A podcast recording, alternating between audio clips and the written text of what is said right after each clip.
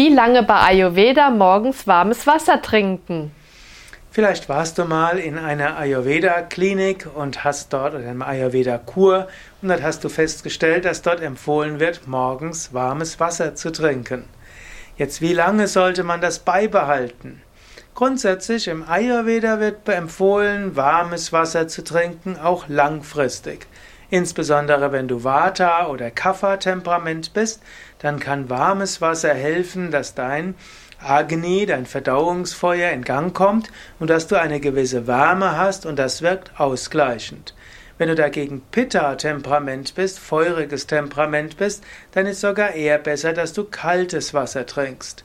Wenn du also überlegst, wie lange sollst du morgens warmes Wasser trinken, wenn du Vata- oder Kapha-Typ bist, die Ayurveda-Spezialisten würden dir empfehlen, für den Rest deines Lebens. Ich würde dir sagen, dass auch einen Vorteil hat, frisches, kaltes Wasser zu trinken. Solange du dich im Gleichgewicht fühlst, kannst du auch als Kapha- oder Vata-Typ ruhig auch kaltes Wasser trinken.